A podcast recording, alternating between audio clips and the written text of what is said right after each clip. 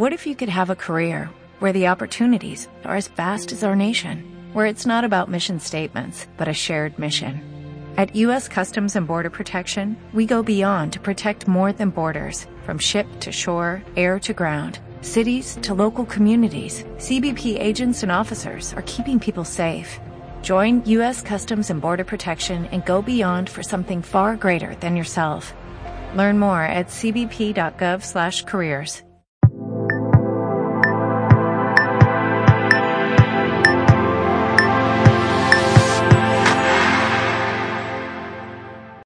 Un saludo, mi nombre es Roberto Augusto, bienvenidos a mi canal, el canal líder para escritores independientes en español. Suscríbete a este canal si no estás suscrito, el canal de editorial letra minúscula. Quiero hablarte en este vídeo de los tipos de comillas.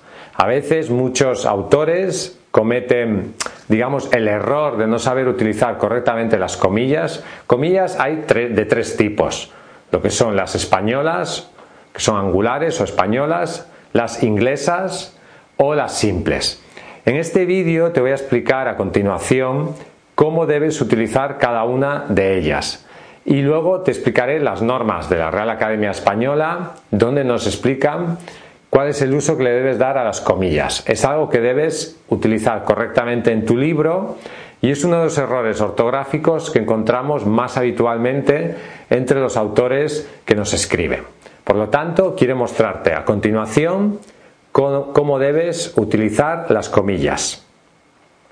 Quiero mostrarte a continuación qué tipos de comilla hay.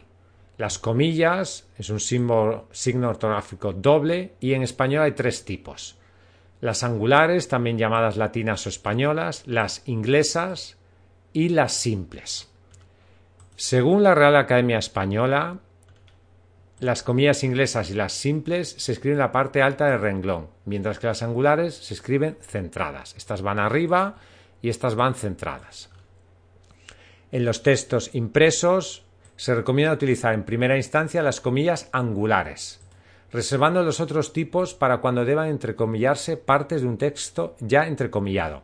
Esto hay que aclarar y te lo mostraré a continuación, que estos son los criterios de la RAE para el español peninsular, pero en América puede haber diferencias. Eso te lo explicaré a continuación. La RAE, en el caso del español peninsular, dice que en primer lugar se tienen que utilizar las comillas angulares o españolas, en segundo lugar las inglesas y en tercer lugar las simples. Antonio me dijo, entre comillas angulares, dos puntos, vaya cacharro, en sentido irónico, que se ha comprado Julián. Aquí vemos en este ejemplo los tres usos, primero angulares, luego inglesas y luego simples. ¿Qué usos tienen las comillas? Primero para la reproducción de citas textuales, como es, es lo que hemos visto en este caso. Para encerrar en las obras literarias de carácter narrativo los textos que reproducen de forma directa los pensamientos de los personajes para indicar que una palabra o expresión es impropia, vulgar, procede de otra lengua o se utiliza irónicamente o con un sentido especial. Cuando tú aquí, aquí dices cacharro, pues lo estás utilizando en un sentido especial la palabra. Cuando en un texto manuscrito se comenta un término desde el punto de vista lingüístico. Este se escribe entrecomillado. La palabra cándido es esdrújula. En obras de carácter lingüístico, las comillas simples se utilizan para enmarcar los significados.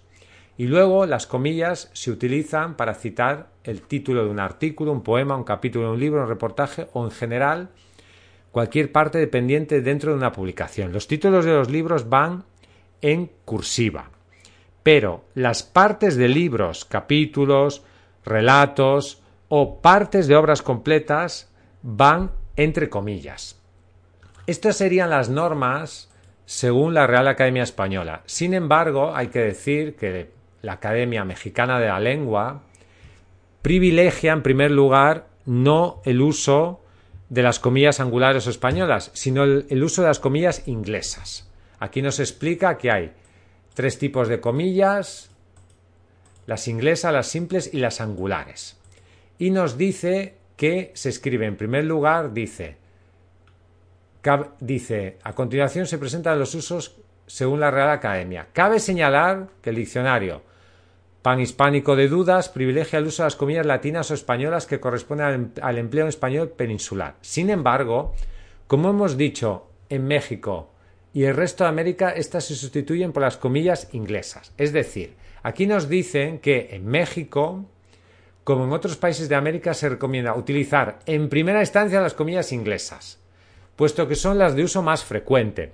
Yo, yo entiendo que esto es por, influencia del inglés. O sea, la presencia del inglés en el continente americano con Estados Unidos es tan fuerte que es más habitual el uso de las comillas inglesas. O sea, para el español de América, México y otros países, en primer lugar, las comillas eh, inglesas, en segundo, las angulares o españolas y en tercero, las simples. En cambio, para el español peninsular, de España, en primer lugar las angulares, en segundo lugar las inglesas y en tercer lugar las simples.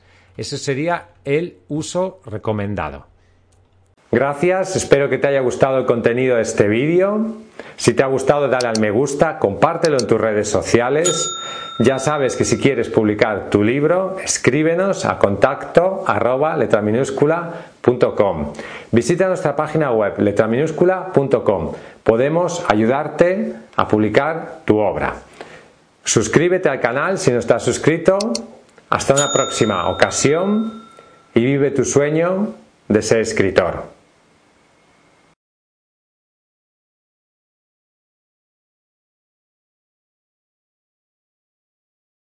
¿No se merece tu familia lo mejor? Entonces, ¿por qué no los mejores huevos? Ahora, Egglands Best están disponibles en deliciosas opciones. Huevos clásicos, de gallina libre de jaula y orgánicos de Egglands, que ofrecen un sabor más delicioso y fresco de granja que le encantará a tu familia. En comparación con los huevos ordinarios, Egglands Best contiene la mejor nutrición como 6 veces más vitamina D, 10 veces más vitamina E y el doble de omega 3 y B12. Solo Egglands Best. Mejor sabor, mejor nutrición, mejores huevos. Visita egglandsbest.com para más información.